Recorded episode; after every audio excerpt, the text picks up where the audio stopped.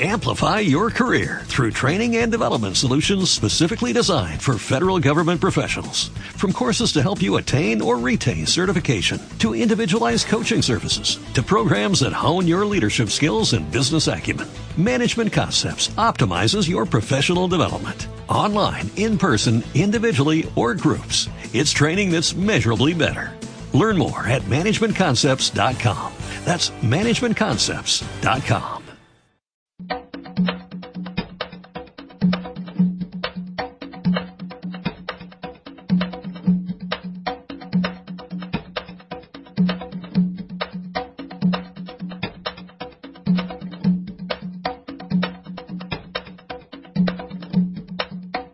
cuento, platícanos. Vamos a, vamos a ahora empezar con un cuento bien interesante, un cuento que ha tenido muchas interpretaciones principalmente desde el psicoanálisis. Este cuento se llama La Bella Durmiente, pero ahora me gustaría que lo vieras desde el enfoque eh, más femenino y más humano, analizando quizá que hay algunos estereotipos de género bastante limitantes en la mujer dentro de este cuento. Eh, si bien los cuentos funcionan como mapas psicológicos. Eh, que son eh, que pertenecen a toda la humanidad, al colectivo, al inconsciente colectivo. La Bella Durmiente nos habla de arquetipos bien específicos de la feminidad, en donde se dice que las mujeres no pueden rescatarse a sí mismas y siempre necesitan a ese otro, a la otredad, para poder existir, ser ellas mismas o rescatarse. Entonces me gustaría que pensaras en la Bella Durmiente no nada más como un cuento que oíste tal vez de pequeñita, sino como un mapa psicológico en el cual te, te dijeron que tú requieres al otro para poder ser feliz. Así es. Entonces, estos cuentos hablan de dependencia, codependencia, sentimientos de victimización, pero sobre todo eh, la idea de que la mujer siempre tendría que ser rescatada, entendida o amada por ese hombre o ese príncipe azul. Sin más preámbulo, vamos a, vamos a oír La Bella Durmiente. La Bella Durmiente. El sol brillaba y los pájaros cantaban. Todo era muy alegre a su alrededor. Pero la reina, que se bañaba en el lago, se sentía muy triste. Oh, cuánto deseo tener un hijo, suspiró. Y de sus ojos cayó una lágrima que fue a parar a la boca abierta de una rana que estaba sentada en la hoja de un nenúfar. El año que viene, en esta época, tendrás una hija, dijo croando. Entonces se zambulló entre las plantas y desapareció. Sus palabras se cumplieron en la fecha prevista, y el rey y la reina llegaron a ser padres de una hermosa niña, de la que se sentían muy orgullosos. Están empezando a florecer las rosas, dijo el rey. Llamémosla Rosa. Celebraremos el bautizo más espléndido que jamás se haya visto. Invitaremos a todas las personas importantes, dijo la reina. Y a las trece hadas, añadió el soberano. Querido, recuerda que la ley dice que las hadas tienen que comer en platos de oro. Y solo tenemos doce. Bueno, habrá que conformarse con doce hadas. En la gran fiesta, los invitados bailaron y cantaron, hasta que llegó el momento en que las hadas debían entregar sus dones a la recién nacida. La primera le dio belleza, la segunda, gracia. Las otras, por turno, le dieron dulzura, amabilidad, salud, suavidad, verdad, bondad, felicidad, jovialidad, voluntad y... Pero antes de que pudiera hablar la decimosegunda hada, las luces del salón se apagaron. Empezó a aullar el viento y gritó una lechuza. Todos temblaron. Junto a la cuna había una figura encorvada, pequeña y vestida de negro. En su rostro blanco y brillaban unos ojos verdes. No me invitasteis, dijo la decimotercera hada. Pero aquí estoy, y estos amigos se escondieron en los Querida, La anciana volvió hacia la princesa su rostro pálido y arrugado y sus ojos verdes y brillantes. Estoy haciendo tela para una sábana. Acércate.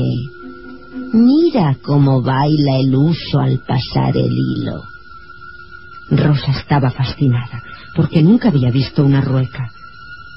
Extendió una mano para tocar el uso. Hace daño. ¡Ay! Me he lastimado. Se había pinchado un dedo y cayó de inmediato en un profundo sueño. En el exterior, el viento dejó de soplar. La lechuza cayó. Volvieron el calor y la luz. La anciana había desaparecido. Sentados en sus tronos, el rey y la reina detuvieron su conversación y se durmieron. Los invitados jóvenes quedaron dormidos en sus escondites, con los dedos en los labios a punto de decir... Y el que los tenía que buscar se durmió de pie, con las manos sobre los ojos.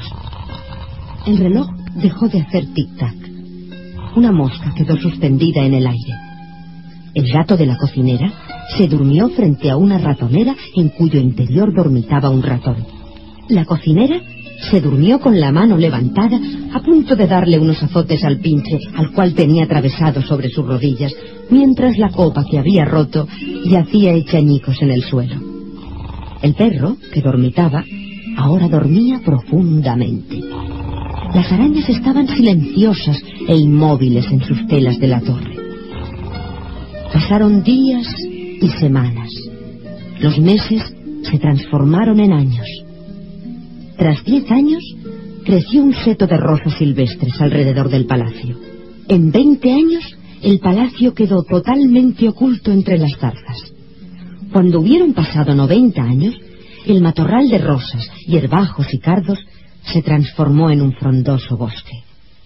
La historia de la Bella Durmiente se extendió por todo el mundo, y todas las familias reales la conocían. Muchos príncipes valientes intentaron atravesar el bosque para encontrarla, pero ninguno lo consiguió. Hasta que un día llegó un príncipe hermoso de unas tierras lejanas.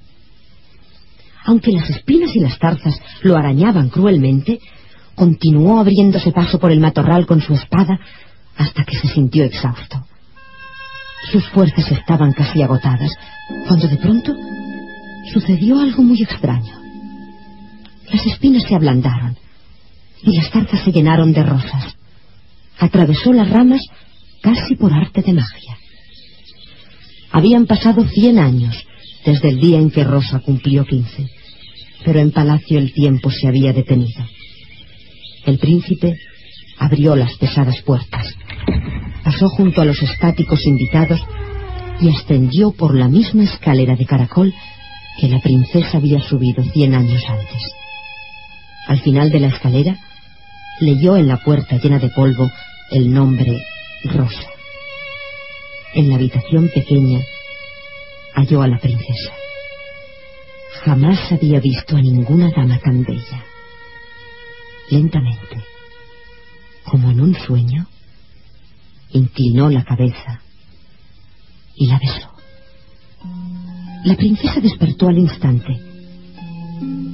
Te he esperado durante tanto tiempo, dijo mirándole. Enseguida se despertaron todos los que estaban en palacio. El rey se volvió hacia la reina, continuando la conversación de hacía cien años. Estoy de acuerdo contigo, querida. El ratón corrió por su agujero para escapar del gato. El perro resopló. El chico se quitó las manos de los ojos y gritó, ¡Ya! y los niños que estaban escondidos sonrieron con los dedos en los labios y susurraron.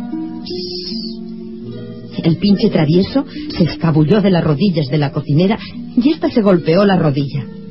La mosca aterrizó en una cuchara llena de mermelada y el reloj de palacio dio las seis.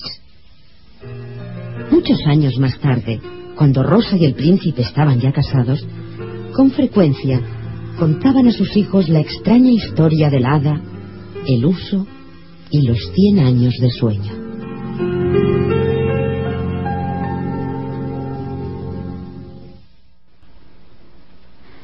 Bien, Cristian, pues esto fue el cuento de la Bella Durmiente. A ver, platícanos, explícanos. Este cuento, pues, eh, en lo personal, como yo creo que casi todos y todas lo hemos escuchado de niños, de no tan niños, pero eh, la, lo que nos estabas diciendo tú, este, em, pues el, la codependencia, todos esos aspectos, yo creo que nunca nos hemos puesto a reflexionar sobre ellos. Los cuentos como mapas psicológicos nos ofrecen eh, una transmisión de conocimientos que son eh, totalmente comunes a la humanidad. Esto Carl Jung le llamaba inconsciente colectivo. Bueno, pues las mujeres también como parte de la humanidad tienen su propio inconsciente colectivo. Aparte este inconsciente colectivo se refuerza eh, a través del de la transmisión oral, de la transmisión educativa, de los valores culturales, etc, etc, etc. Los cuentos son los sueños de la humanidad. Sí, Y todos nosotros tenemos más o menos esos cuentos y todos nos podemos identificar con esos cuentos. Algunas veces eh, preguntaríamos por ahí, ¿y por qué la mayoría son mujeres en los cuentos de hadas? las protagonistas. ¿Por qué son las protagonistas mujeres? Bueno, pues porque hablan del alma o psique humano que ha sido representado con aspectos femeninos.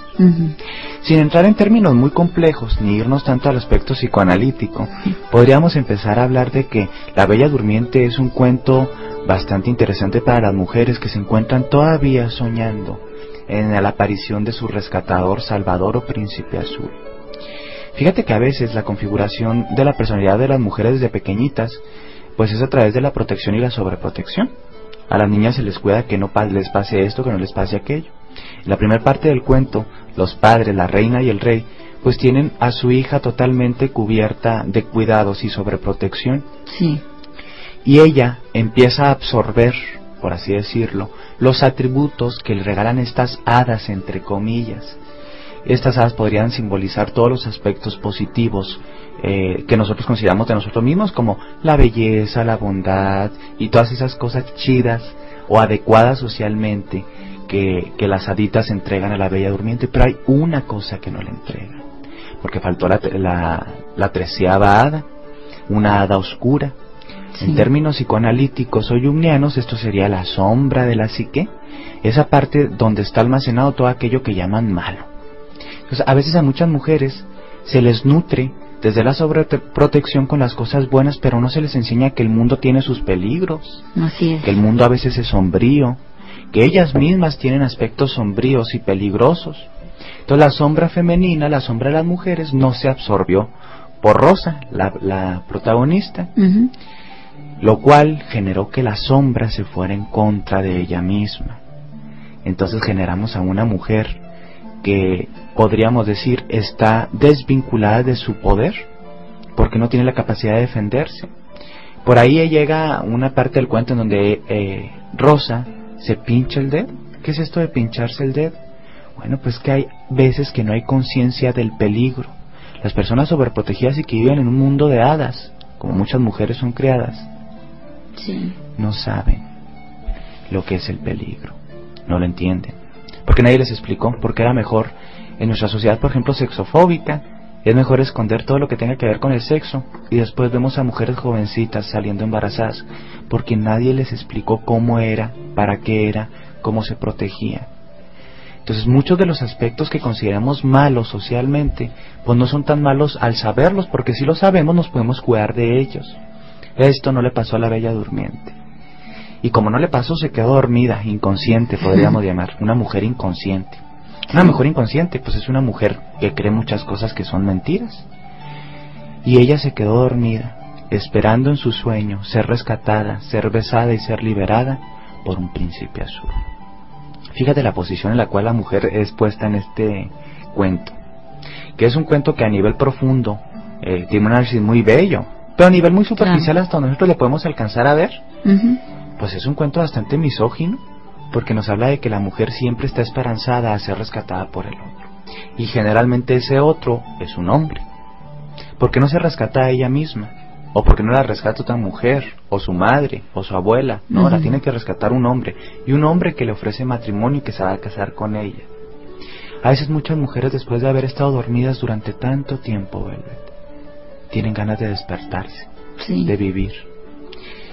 Y a veces confunden estas ganas de despertarse, esta hambre del alma, esta hambre de psique, con que alguien más se lo va a dar. Entonces pagan precios muy, muy altos porque alguien venga a salvarlas, entre comillas. El arquetipo del príncipe azul es algo bien interesante que habita en la psique femenina. Ha de haber un alguien que me ame como soy, completa, y me saque todos mis problemas. Esta es la historia que pasa mucho en Latinoamérica. La Bella Durmiente vive mucho en los cuerpos de las mujeres latinoamericanas, donde a cierta edad, después de estar hartas de ser las niñas de papá y mamá y sentirse asfixiadas por la sobreprotección del hogar paterno, se casan a muy temprana edad o se embarazan para irse con un hombre que las va a sacar de ese ensueño o de ese eh, hechizo. Sí. Pero pues realmente, ¿a dónde van? ¿Quién sabe? Porque cuando nosotros empeñamos nuestra libertad, cuando empeñamos nuestras necesidades en un otro o en una otra, pues siempre vamos a ser dependientes o codependientes. Y esto es algo bien triste. Dicen por ahí que a veces la vida te, te, despierta fregazos. Yo creo que es así. A la bella durmiente la despertó un beso. Muchas veces este beso es la seducción.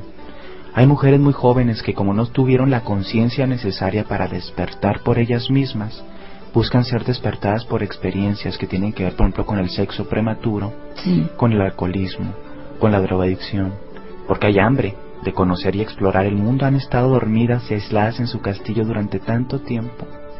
Y por ejemplo, cuando un forastero, un príncipe azul, un otro, les ofrece la libertad, aunque sea provisional, empeñan toda su esencia en él. Y esto es algo bien peligroso. Algo que tenemos que tocar aquí es que los príncipes azules no existen. Oye, Cristian, este, perdón que te interrumpa. En esto que dices de la característica del príncipe azul que no existen, como acabas de decir, este cómo lo, lo ponen siempre yo creo que en casi todos los cuentos pero en este me acuerdo mucho eh, empecé a recordar lo que es la caricatura el dragón o sea le ponen como pasó todo un infierno cruzó todo un infierno o sea y él queda como el héroe que rescató a la y de hecho así sería pero tendríamos que entender que el príncipe azul no habita fuera de la mujer. Así es. Es su propia fortaleza interna, su heroína interna su mujer sabia, eh, su curandera o como le quieras llamar. Sí. De hecho, dentro del patriarcado y nuestras culturas machistas, pues estos cuentos fueron tan deformados que la bruja siempre es vista como algo malo, cuando realmente es algo que las mujeres tienen que obtener, el poder sobre su propia oscuridad. Quien no conoce su sombra no puede vivir en luz. Eso es algo muy cierto. La mujer tenía que conocer esa treceava hada esa sombra, esa que representa las cosas no tan lindas de ella, para poder estar completa y no quedarse dormida. Pero como no la conoció, se quedó dormida esperando que alguien la despertara. Eh, en algunas tradiciones filosóficas a esto le llaman eh, el, el, matrimonio sagrado, que es la unión entre las fuerzas opuestas, el yin, el yang, lo femenino, lo masculino, lo de arriba, lo de abajo, sol, luna, etc, etc, etc. Sí un cuento como mapa psicológico, todos los personajes que, hay en ese cuento están dentro de la persona. ¿Quién sería el príncipe azul? Bueno, si nos vamos a un análisis muy jungiano, pues sería el animus, que es el hombre interior que vive en las mujeres. Pero para no entrar en esos temas tan complejos y diría yo eh, tan, académicos y fumados, podríamos entender básicamente o rescatar la enseñanza medicinal de este cuento. La enseñanza medicinal de este cuento es que tú tienes que exportar por ti misma. Primero, el primer error del cuento fue haber no, eh, el primer error que cometieron en el cuento es no haber invitado al lado oscura. Si no se invita al lado oscura, si se hubiera invitado al lado oscura, nada de esto hubiera pasado. Claro. ¿Qué es invitar al lado oscura? Invitar al lado oscura es ser consciente de los aspectos destructivos que habitan en mí. Porque si soy, si soy consciente de mis heridas, las puedo empezar a sanar. Porque en la, en la, oscuridad que yo tengo, por ejemplo, en la ira bien controlada, la puedes transformar en, energía para hacer cosas. Pero como tú no tienes el manejo de esta sombra o esta parte del lado oscura, vas a caer a, algún, en algún eh, tiempo y lugar vas a caer en el sueño. Te vas a caer inconsciente.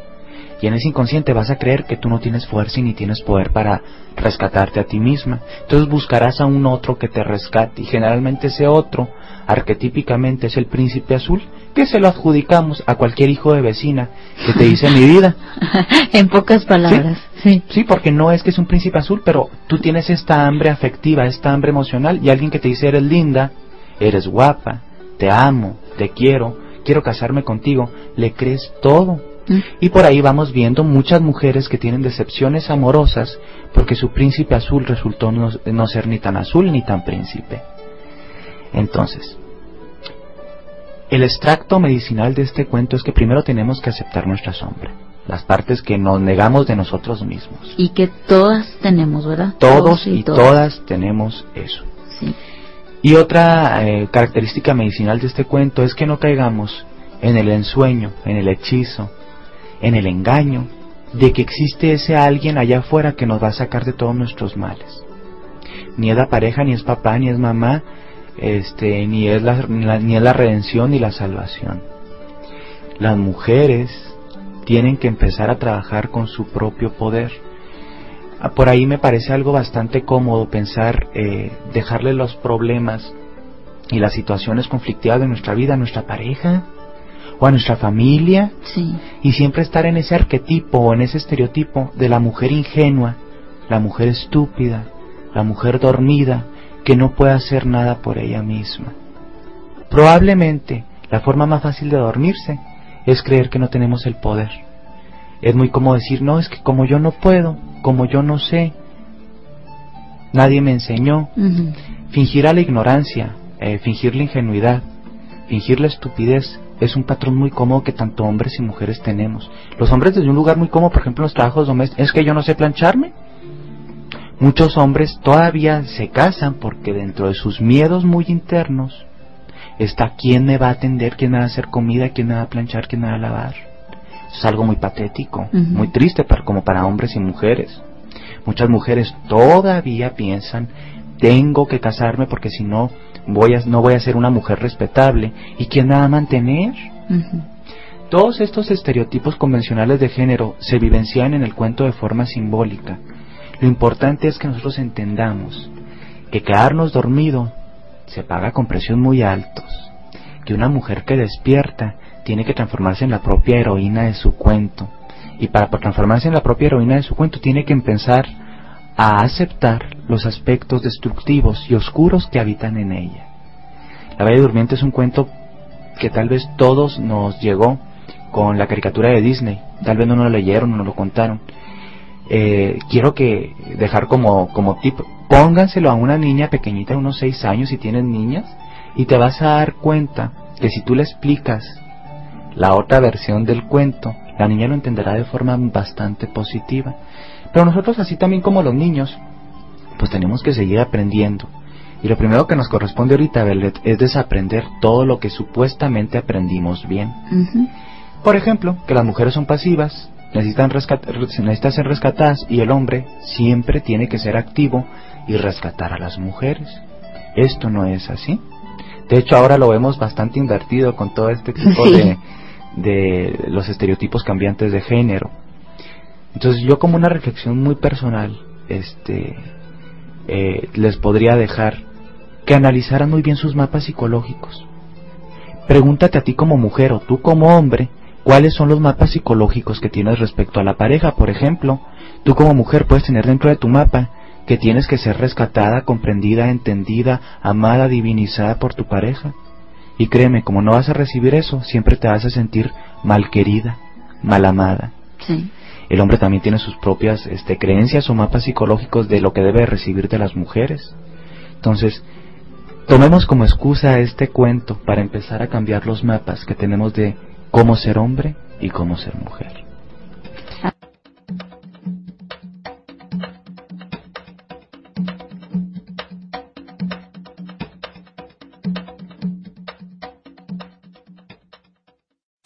Amplify your career through training and development solutions specifically designed for federal government professionals. From courses to help you attain or retain certification, to individualized coaching services, to programs that hone your leadership skills and business acumen, Management Concepts optimizes your professional development. Online, in person, individually, or groups, it's training that's measurably better. Learn more at managementconcepts.com. That's managementconcepts.com.